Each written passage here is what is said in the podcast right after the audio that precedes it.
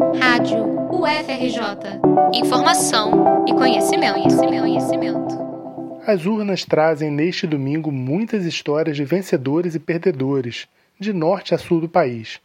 Mas a maioria dos brasileiros tem um motivo muito especial para festejar. As eleições municipais foram marcadas por uma circulação significativamente menor de campanhas de desinformação. Para o pesquisador João Guilherme Bastos dos Santos, do Instituto Nacional de Ciência e Tecnologia em Democracia Digital, o INCT-DD, a perda de fôlego das notícias falsas se deve a uma série de fatores. De um lado, está a pulverização das disputas eleitorais devido aos diferentes contextos locais de alianças, o que dificulta a polarização política. De outro, estão mudanças em plataformas digitais, como o WhatsApp, que restringiu a criação de grupos e o número de compartilhamentos depois das críticas sofridas nas eleições de 2018.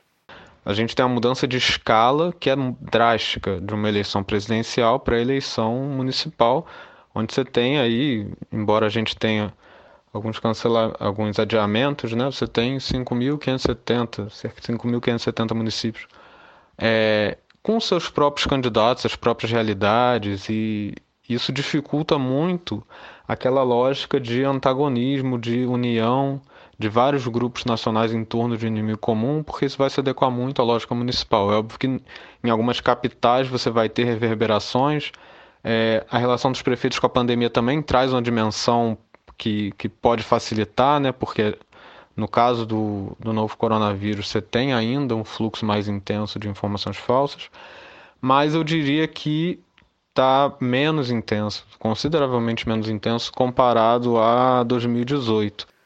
Doutor em comunicação pela Universidade do Estado do Rio de Janeiro, João Guilherme acredita, no entanto, que ainda é cedo para comemorar.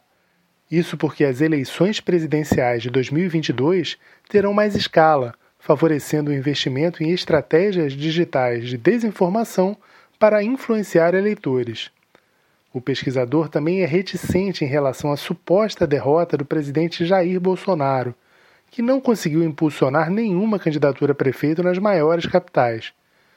João Guilherme lembra que Bolsonaro não se empenhou de forma significativa na campanha de Marcelo Crivella, do Republicanos, por exemplo. O candidato à reeleição no Rio buscou colar a sua imagem à do presidente, mas Bolsonaro não fez muito esforço para pedir votos para o bispo licenciado da Igreja Universal do Reino de Deus, que já foi ministro da ex-presidenta Dilma Rousseff, do PT, e tem alto índice de rejeição. Crivella, ao menos, vai disputar o segundo turno, embora com grande desvantagem em relação ao ex-prefeito Eduardo Paes. Já em São Paulo, o candidato Celso Russomano, também do Republicanos e apoiado por Bolsonaro, perdeu fôlego na reta final, pela terceira vez consecutiva e acabou de fora do segundo turno. A disputa ficará entre o prefeito Bruno Covas, do PSDB, e Guilherme Boulos, do PSOL. O pesquisador do INCT-DD alerta que ainda há risco de uma retomada das campanhas de desinformação no segundo turno. João Guilherme acredita que notícias falsas podem circular na reta final das eleições, articulando as candidaturas a questões nacionais, como a pandemia e a vacinação contra o novo coronavírus. Reportagem de Marcelo Kishinevski para a Rádio UFRJ.